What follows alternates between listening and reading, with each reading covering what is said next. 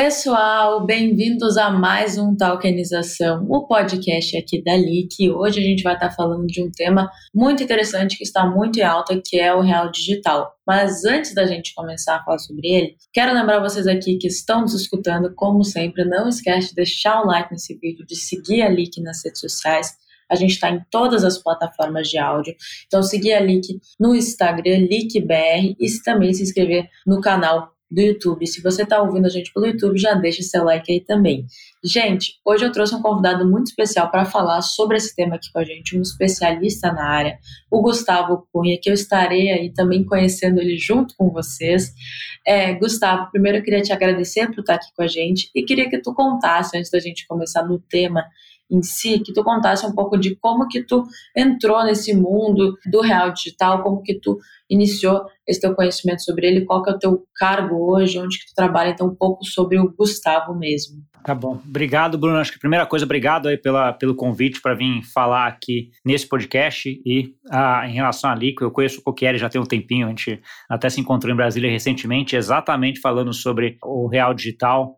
Gustavo, Gustavo, eu costumo falar que ele teve duas vidas em termos de profissionais por enquanto. Uma, mercado financeiro tradicional. Né? Eu trabalhei 25 anos no setor uh, financeiro, cheguei a ser diretor de um banco internacional no Brasil. Saí em 2015, que foi onde eu montei uma fintech e comecei a entrar nesse mundo de inovação barra tecnologia. Lá foi o meu primeiro contato com Bitcoin na época e depois cripto, DeFi, tudo que a gente está vendo para frente, né? Aquela depois de ser mordido pela mosquinha, você nunca mais volta, né? Então, ou depois que você toma uma pílula vermelha, uma azul, eu sempre confundo qual que é, você nunca mais consegue ver o mundo da, da forma como você via antes. Ah, e desde lá eu tenho me envedrado muito nesse caminho. Né? Hoje eu tenho a FinTrender, que é uma comunidade, uma gestora de conteúdo, né? Então tem canal do YouTube também, tem um podcast, tem toda essa parte que eu gero muito conteúdo, tenho muitas discussões como essa que a gente está aqui, né? Então, por exemplo, Real Digital, a gente tem uh, eu e mais seis ou sete uh, amigos especialistas que entendem em relação a isso, a gente faz quinzenalmente uma discussão aberta para todo mundo que quer entrar no canal do YouTube da FinTrender. Então, assim, é muito essa ideia de tem muita coisa para crescer aqui, o bolo tem muita coisa para crescer, então assim, vamos fazer todo mundo junto e vamos ajudar. Então assim, esse é o Gustavo hoje, ele é um cara de comunidade, é um cara que entende muito de mercado financeiro tradicional, entende bastante de cripto, né? Então já estamos aqui há, sei lá, falando de quase oito anos aí uh, de cripto. Acho que o cabelo branco veio depois de cripto, na verdade. Quando eu estava no mercado financeiro tradicional, uh, o cabelo era preto. Para quem não está vendo aí na, na, imagem, vai ver que já tem bastante cabelo branco. é, e normalmente, olha que diferente, porque normalmente a gente entra no mercado financeiro depois de cinco anos já está com o cabelo branco. Né? Mas, então, Gustavo, vamos lá, vamos entrar nesse tema que a gente já comentou um pouco aqui. Como que tu explicaria o que é o real digital para as pessoas que estão escutando que não entendem nada do assunto? O real digital é uma nova infraestrutura de mercado financeiro. Tá, então, assim, o que é infraestrutura de mercado financeiro? Quando o Banco Central colocou lá atrás a infraestrutura do TED, lá atrás, foi uma mega revolução em termos de pagamento. Né? Foi um dos primeiros países do mundo onde a gente conseguia mandar TED e DOC de pessoa para pessoa em poucas horas. Ali, né? Seguindo na linha, veio o Pix aí, recentemente, um mega sucesso, invejado por todo o mercado financeiro do mundo inteiro. Né? Então, assim, foi um sistema de pagamentos aí que teve uma adesão muito grande com serviços muito grandes, mas ele não é só uh, um negócio de pagamento instantâneo. Né? A gente vai ver agora, nesses próximos meses e anos, vai ver que o Pix é muito mais do que isso. Né? Tanto é que vai ter um Pix a prazo daqui a pouco. Né? Então, assim, é um pagamento instantâneo onde você não vai pagar instantaneamente, vai pagar daqui a um tempo. Então, assim, tem um monte de arranjos dentro desse, dessa infraestrutura do Pix, em termos de pagamentos, que é bem interessante da gente ver o passado, que foi um mega sucesso, e dar uma olhada no que vai acontecer para frente. Quando a gente fala de real digital, ele é uma outra infraestrutura, né, que vai utilizar não só a parte de pagamentos, onde ele vai ter alguma conexão aí com o Pix para a parte de pagamento, mas ele vai também possibilitar a transferência de ativos, né, ou tokens, se a gente quiser utilizar esse nome mais uh, de cripto. Então, assim, ela é uma blockchain, né, uma rede permissionária, proof of authority, onde a gente vai ter ah, não só negociar as transferências de valores, mas negociações de bens facilitadas. Então, esse primeiro piloto, que é o que o Banco Central está testando agora até metade do ano que vem, metade de 2024, ah, ele vai testar o quê? Vai testar a tokenização da moeda, do real mesmo, então ele vai ter uma CBDC, que é o termo técnico que a gente chama, né, Central Bank Digital Currency, que vai ser a moeda que vai ser negociada entre o Banco Central e os bancos, e vai ter na ponta dos bancos o que ele chama de real tokenizado, que a gente pode entender como sendo uma stablecoin de real emitida pelos bancos. Tá? Essa real tokenizado ele vai utilizar dentro desse piloto para fazer negociações de título público tokenizado, que também vai ser tokenizado dentro dessa mesma rede do Real Digital. Então, assim, ela é uma nova infraestrutura para que a gente negocie títulos, valores, etc., para frente. O Banco Central faz um paralelo que acho, não sei se ajuda ou atrapalha, para algumas pessoas vai ajudar ou atrapalhar, mas que eles falam o seguinte: a Pix foi para a parte de pagamentos. Então, assim, ela é uma infraestrutura de pagamentos e que deixou a parte de pagamentos do Brasil muito melhor. O Real Digital vai ser uma infraestrutura de serviços, onde a gente vai poder acoplar muito mais coisa do que pagamentos. Até a gente comentou isso num podcast que a gente gravou ontem, mas vai sair né, com uma diferença de uma semana, que é comentando também das aplicações, dos benefícios do, do Real Digital frente à facilidade que ele traz né, para a gente é, transacionar e também como ele diminui os custos nessa, nesse processo. Mas tu mencionou um pouco de real tokenizado, né? Qual que seria a diferença entre o real digital e o real tokenizado? Fiquei um pouco confusa. É, o real digital, é, primeiro, real digital são duas coisas. Uma é a, a CBDC, que é o real tá. digital emitido pelo Banco Central, que vai ser negociado entre o Banco Central e os bancos. Né, o termo técnico acadêmico é uma CBDC de atacado, né, que vai uhum. ser negociada entre o, os bancos e o Banco Central. Só. Hoje, o paralelo com o mercado financeiro tradicional é o que a gente chama de reservas bancárias. Tá? Então, assim, isso aqui vai ser a CBDC ou o real digital. Mas o real digital também é infraestrutura, é a rede. Ah. Então, assim, fazendo um paralelo com cripto, aquela ideia de que a gente tem o Ethereum, que é a rede, e o Ether, que é o token. Né? Então, assim, aqui os dois chamam real digital. Tá? Na ponta dos bancos, ah, ou das instituições de pagamentos, a gente vai ter o real tokenizado. É uma tokenização de depósito bancário. Tá? E aí é o que eu faria o paralelo com uma stablecoin ah, de real. Tá, entendi. Entendi. Fez sentido agora. É, e, e, assim, mais, mais voltados para a prática, tá?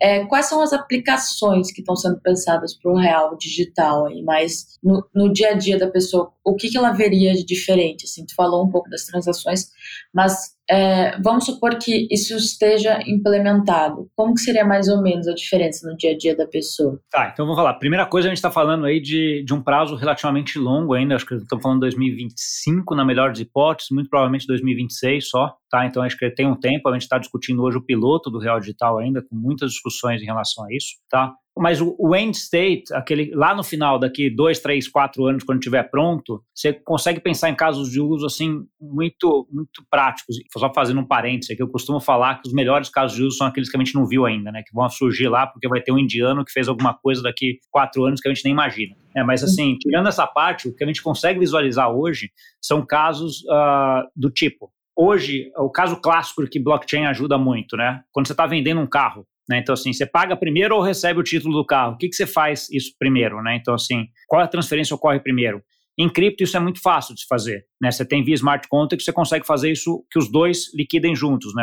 liquidação atômica ou deliver versus payment, que é o termo técnico que a gente usa. Quando a gente tiver o real tokenizado nos bancos né, e tiver o carro tokenizado também, a gente vai conseguir fazer isso nessa rede, nessa infraestrutura do real digital, por exemplo. A gente vai poder negociar títulos debentures, né? Você vai tokenizar debenture, então eu vou conseguir fazer esse pagamento e o recebimento do debenture também. Você tem algumas coisas mais, talvez, disruptivas que você possa ter para frente, que é o fato de eu, Gustavo, negociar debenture com você, né? E a gente registrar nos dois bancos nossos, por exemplo. Sim. Então, assim, eu não preciso de uma plataforma centralizada para intermediar essa negociação de debênture. Você pode ter alguma coisa como sendo uma Uniswap registrada autorizada dentro aqui dessa infraestrutura do Real Digital. Acho que uma coisa que é importante comentar é que a, essa infraestrutura do Real Digital ela está sendo desenvolvida no que a gente chama de é EVM compatible, né? É compatível com a rede EVM, né? Que é a rede principal da, da Ethereum, né? A principal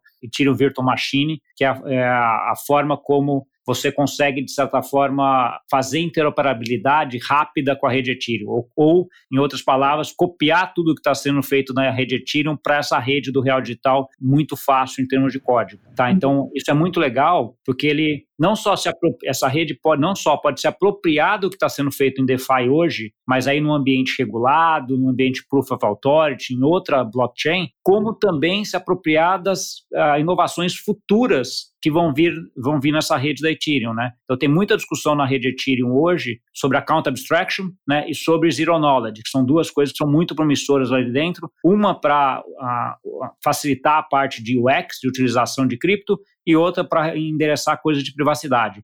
Isso aqui são discussões muito quentes hoje em cripto e que vão se desenvolver nos próximos anos. Em algum momento, daqui a um tempo, ela vai estar lá consolidada, etc. O Banco Central vai poder olhar e falar: ok, esse código está bom, essa coisa é boa, deixa eu copiar isso daqui e colocar dentro dessa rede do Real Digital e trazer mais inovação e mais coisas para a população do Brasil. Né? Acho que isso é uma coisa bem interessante. E só para terminar, eu acho que vale a pena a gente colocar aqui, a gente como brasileiro, olhando para o que o Banco Central está fazendo, o Banco Central do Brasil está fazendo, o Banco Central do Brasil hoje é referência mundial em termos de inovação de mercado financeiro. Tá? Ele é, é invejado por vários bancos centrais e vários reguladores do mundo inteiro. Então, assim, isso é uma coisa que a gente deve ter bastante orgulho. O Pix é, caso, é, é um caso de sucesso falado em todas as reuniões de Banco Central. Né? Então, assim, acho que é uma coisa bem é, interessante da gente, da gente ver e com benefícios enormes. Né? Acho que o Pix a gente já consegue ver vários benefícios, né? Então uhum. a gente já consegue ver a parte de utilização, facilidade, a, o barateamento das transações, etc.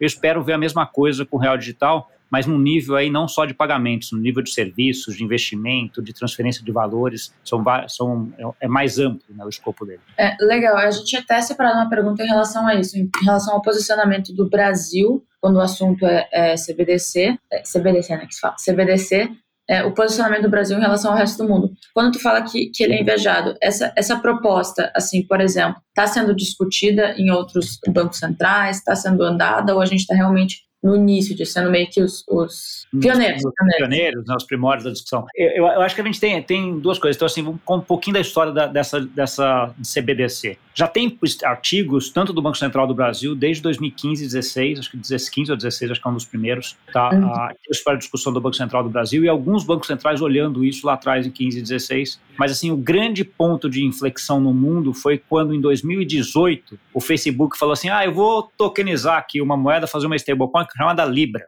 Aí os bancos centrais olharam e falaram assim: caraca, esse cara tem 2,5 bilhões de pessoas, ele vai tokenizar uma moeda dele, ele vai ter o controle sobre essa moeda. Caraca, o que eu vou fazer? Desespero em tudo quanto é Banco Central do mundo, inclusive no BIS, que é o Banco Central dos Bancos Centrais. E aí começa uma corrida desenfreada para ver qual que é o modelo, como é que se já faz. Uh, papers acadêmicos de muitos, assim. O meu doutorado que eu estava fazendo aqui na, na, Universidade do Porto, o tema era stablecoins na época. Né? Então, assim, você tinha muito pouca coisa em 2018, a partir de 2018 você tem muita coisa publicada em relação a isso. E aí a gente vê daí alguns bancos centrais pequenos de alguns países já implementando algumas soluções, né? Você já teve Bahamas colocando alguma coisa, você tem algum, alguns outros países colocando, mas são bancos centrais ou economias pequenas, né? Onde, de certa forma, o risco para inovar acaba sendo uh, menor pelo tamanho da economia.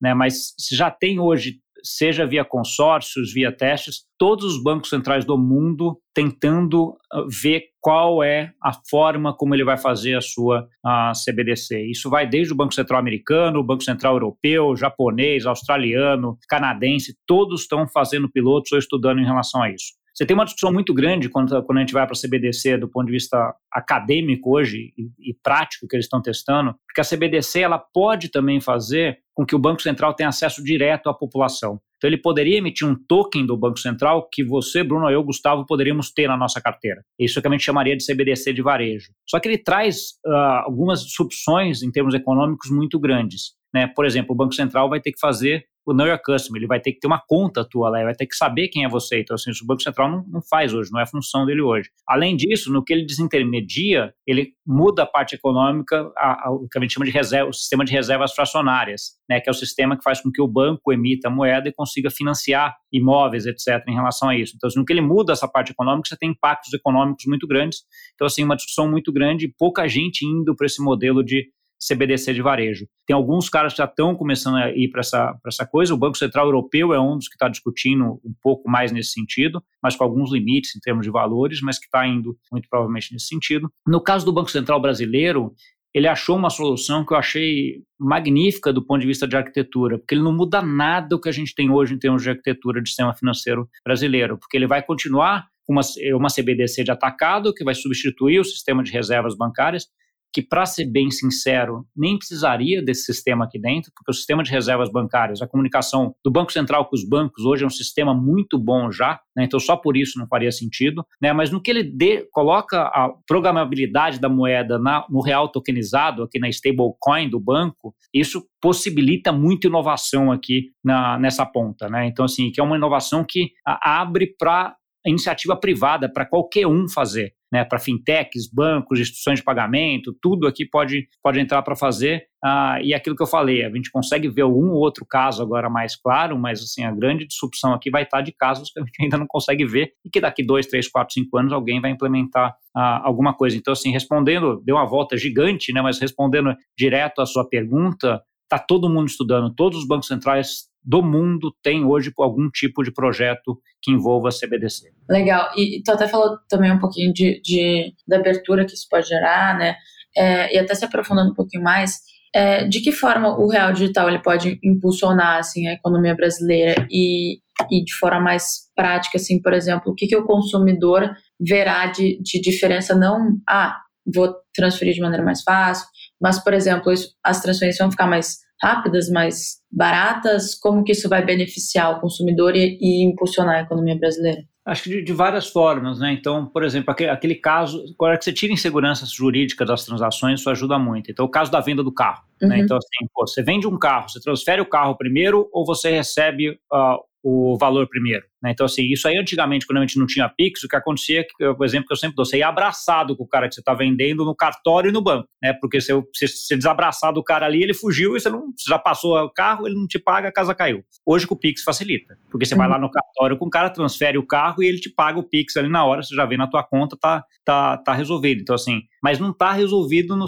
no sentido de ser uma transação automática, né? Atômica, que a gente fala, né? De só acontecer uma se a outra acontecer. E se acontecer uma, a outra acontece obrigatoriamente. Então, assim, nessa rede isso vai ser possível. Então, assim, isso aqui já é uma, uma vantagem clara em relação a isso. Outra pode ter a ver com precificação de ativos. Né? Então, assim, hoje você tem negociação de você está debentures, que é uma coisa mais onde você não tem a negociação muito, muito aberta, precificação de debêntures hoje é uma coisa mais ah, difícil de você fazer, e você vai negociar, ver um preço da debênture no banco A diferente de um preço da debênture no banco B e a mesma debênture. Né? Então, assim, você pode ter algum lugar onde você vai centralizar, e como eu falei, em algum momento onde você vai juntar num grupo de WhatsApp, por exemplo, todo mundo que tem debênture para comprar e vender, e aí você manda, se a hora que você fizer isso, você já registra lá no, no sistema do Real Digital aquela compra e venda de debênture e o pagamento atrelado a ela automaticamente. Né? Então, assim, esse é um tipo de, uh, de coisa que você. Eu consigo citar esses dois, mas a gente poderia ficar aqui mais, sei lá, duas horas falando de, uh, de casos, mas acho que isso aí já exemplifica um pouco as mudanças que a gente pode ter. Né? Sim, não, o exemplo do carro é ótimo. Eu, eu adorei essa de abraçado, porque realmente faz muito sentido, as pessoas têm muita insegurança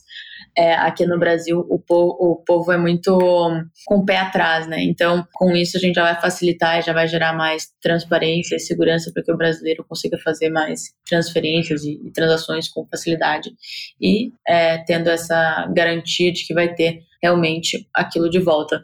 Mas a gente até tem uma pergunta interessante que o Gabi, que está aqui, gente, o Gabi nos ajuda aqui com a LIC, é, ele fez para a gente. E a tokenização de títulos públicos? Tokenização de título público, né? Para mim, tokenização é o termo uma, bastante quente do mercado financeiro. Né? Acho que desde o ano passado isso daí começou a pegar aí uma hype enorme e com razão. Né? Eu acho que a gente uh, vai tokenizar tudo para frente. Né? O que é tokenização, no final das contas? É uma representação dos ativos dentro de uma rede blockchain, tá? de modo genérico. Né? Então, assim, a hora que a gente tiver essa infraestrutura do Real Digital, que é essa rede do Real Digital, ela já vai estar preparada para colocar um token lá dentro. E se o token é de um título público, de uma debênture, do teu carro, da tua casa, as diferenças são pequenas em relação à tecnologia. Né? Você tem a diferença em relação a jurídicas, em relação ao arranjo de pagamento que você vai ter, mas em termos de tecnologia é, é mais fácil. Então, por que, que é interessante esse piloto que o Banco Central está fazendo nesse sentido?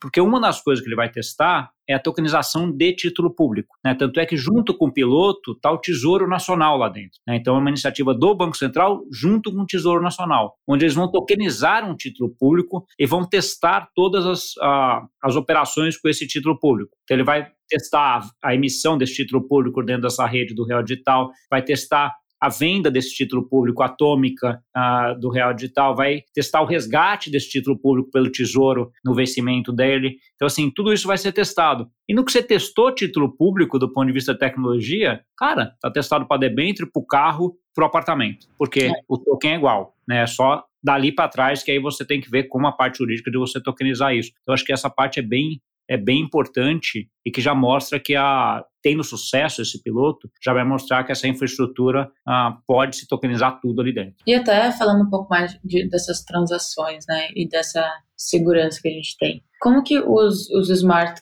contracts eles se relacionam com o real digital? Smart contract é a forma de você fazer uh, algumas coisas programadas na minha, da, do meu modo de ver. O que, que é? Você tem algumas funções que você tem que fazer, alguns passos você tem que fazer, e via Smart Contract você, você faz esses passos de forma uh, automática. Então, assim, pegando o exemplo do carro novamente, é o Smart Contract que vai definir se essa operação for feita, faça essa também. Né? Então, assim, se o carro for transferido, você também recebe o dinheiro. Então, assim, transfere o dinheiro. Então, assim, isso é via smart contract que que a gente faz. E voltando ao ponto da rede do Real Digital, ela ser compatível EVM é fenomenal nesse sentido, porque ele consegue utilizar todas as estruturas ou arquiteturas de smart contracts que estão sendo feitas dentro de DeFi, seja na rede Ethereum principal, seja nos layer 2 da Ethereum, Arbitrum, Polygon, etc., seja em outras redes, como Avalanche, por exemplo, que são redes que também são redes de blockchain, uh, outras redes de blockchain, mas que também são compatíveis EVM em termos de formulação e programação do smart contract. Legal, interessante. E assim, quando a gente fala de tokenização, smart contracts, muitas pessoas acham que é alguma coisa muito além e, e que e, e, tem receio frente a isso, né? Porque ainda não conhecem, não entendem direito como funciona. É, principalmente em relação a algumas polêmicas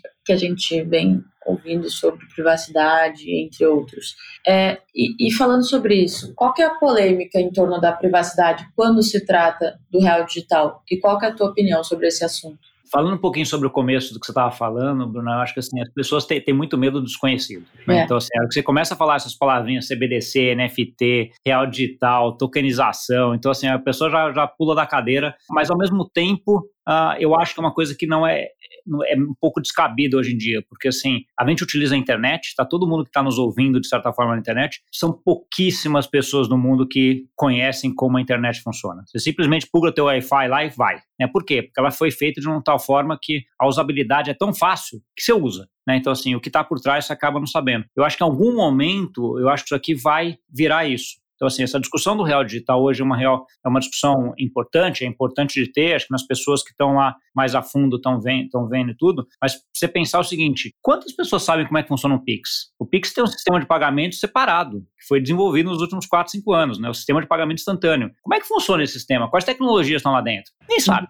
Né? Então, assim, poucas pessoas sabem. Então, assim, quando a gente entra na, na discussão do real digital, uh, eu acho que tem um pouco de, de controlar um pouco esse âmago nesse sentido, cara, porque é uma, uma infraestrutura. A gente vai discutir isso, vai, temos, temos que deixar com as pessoas técnicas em relação a fazer isso, né? E acreditar que a coisa vai ser bem feita. As discussões especificamente em relação à CBDC, elas acho que elas vão em, em, dois lados, e eu vou separar um pouco da, do real digital, depois eu falo especificamente dele, vou falar do modo genérico de CBDC. Tem muita preocupação sobre controle do governo sobre o nosso dinheiro. Então, assim, se ele vai emitir o dinheiro, ele vai poder cancelar o dinheiro quando ele quiser, ele vai poder uh, fazer com que eu gaste aquele dinheiro só para comprar alface, não posso comprar carne, né? Então, assim, você vai poder fazer esse programa, esse dinheiro fazer isso. Do ponto de vista de, te de tecnologia, isso é possível? É. Tá? Então, assim, não dá para negar que é possível, mas se o governo quer fazer alguma coisa errada, eu acho que não precisa disso para ser feito. Tá? Então, assim, uh, não é a tecnologia que vai fazer ele fazer ele vai fazer coisa errada, e sim o governo vai fazer coisa errada e que tiver lá ele vai fazer. A gente tem inúmeros casos de vários governos do mundo em relação a isso. Então, assim, a tecnologia para mim ela é agnóstica em relação a isso, que acaba entrando aí na, nessa discussão é como é que as pessoas ou os governos ou as culturas agem em relação a essa. Então, olhando sobre esse aspecto de uma tecnologia agnóstica, sem preconceito em relação a isso, eu acho que a CBDC é um avanço muito grande para o mundo.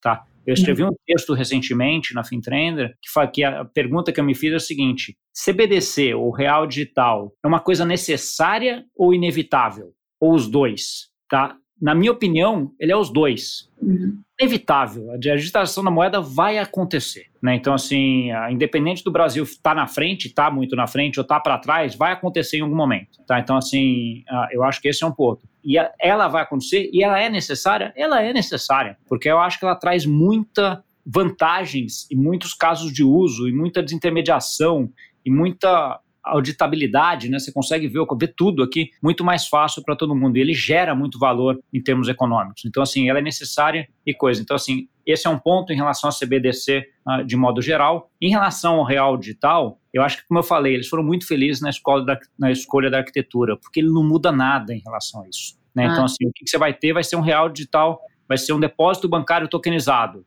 que é um negócio, que é um, um token dentro dessa rede blockchain, mas ele já é digital. Né? Então, assim, ninguém vê aquele depósito bancário que você tem no banco ABC, você não vê ele, né? ele, é, ele, já é digital. Né? Então, assim, ele não é palpável nesse sentido. Só que em vez de ser um depósito bancário no sistema daquele banco, ele vai ser um token dentro da rede do blockchain do real digital. Né? Então, assim, uh, eu acho que essa arquitetura foi muito boa.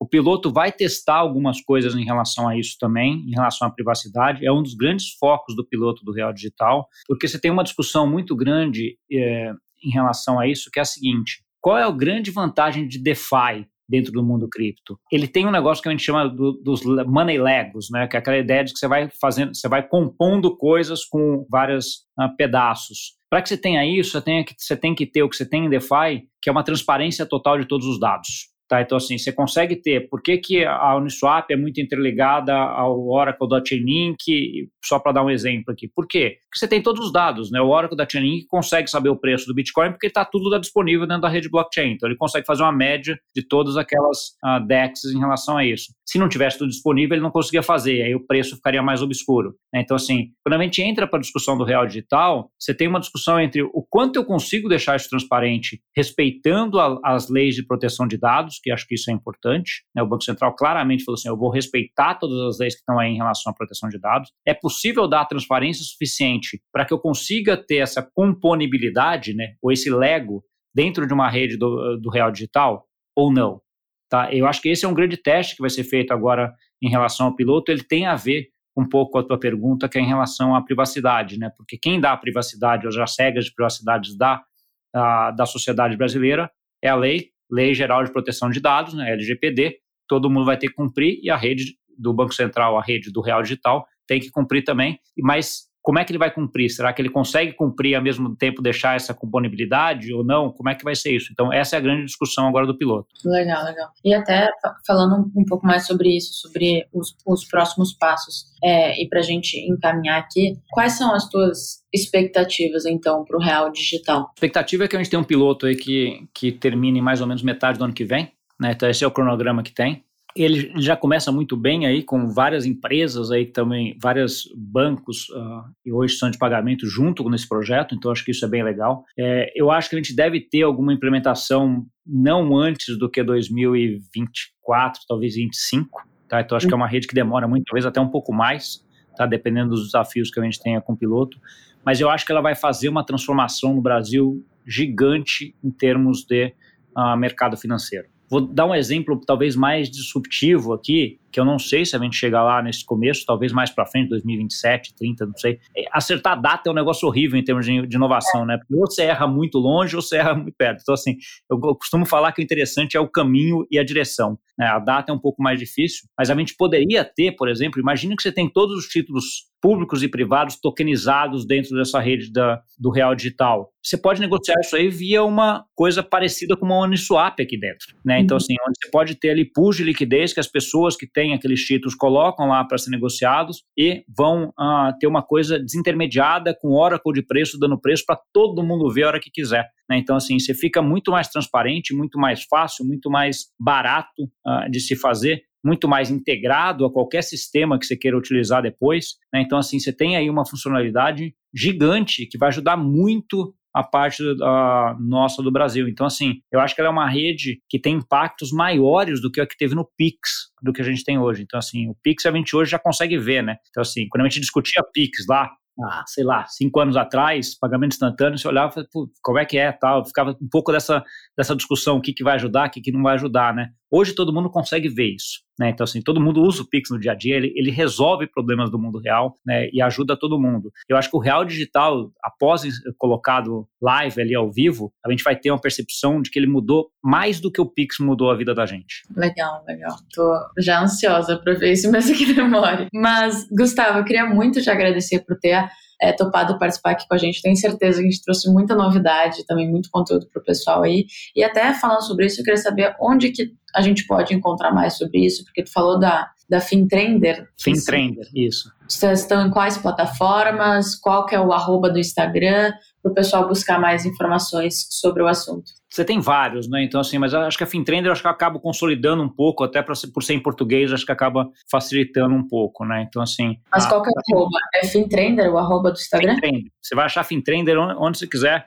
Uh, se quiser direcionar, acho que os três principais, acho que uh, Instagram é um dos, uh, dos que eu tenho bastante atividade. A parte do LinkedIn também tem FinTrender. você vai pegar a parte do os dois de, de, conteúdo mesmo, onde vai ter uh, coisas uh, novas, acho que o YouTube da FinTrender é um, e o outro é o site mesmo, www.fintrender.com, né, onde eu tenho os textos escritos lá. Então, assim, para quem quiser ver coisa escrita, podcast ou, ou, vídeo, aí cada um escolhe a, forma. E eu acho que é uma forma disso. Acho que a gente já está entrando para o final, aqui eu já vou aproveitar emendar e deixar, deixar um pouco de uma mensagem aqui em relação a isso. Eu acho que assim, a tecnologia consegue facilitar muito a vida da gente. Bruno. Então, assim, acho que tokenização é um tema muito forte dentro do, do, do mercado financeiro tradicional e cripto. Né? Então, assim, se a gente pega o mercado financeiro tradicional, a gente está falando de tokenização. Se a gente olha no mercado cripto, eles têm uma outra palavrinha lá que eles chamam de Real World Assets, RWA né, que é o quê? É você tokenizar título público americano para dentro das redes de blockchain. Então, assim, mas é a mesma coisa no final. A gente está falando de tokenização dos dois lados. Tá? É um tema que vai vir com muita força, está vindo com muita força e só vai acelerar. Né? Então, assim, eu acho que isso é uma coisa que é uma tendência que a gente está vendo.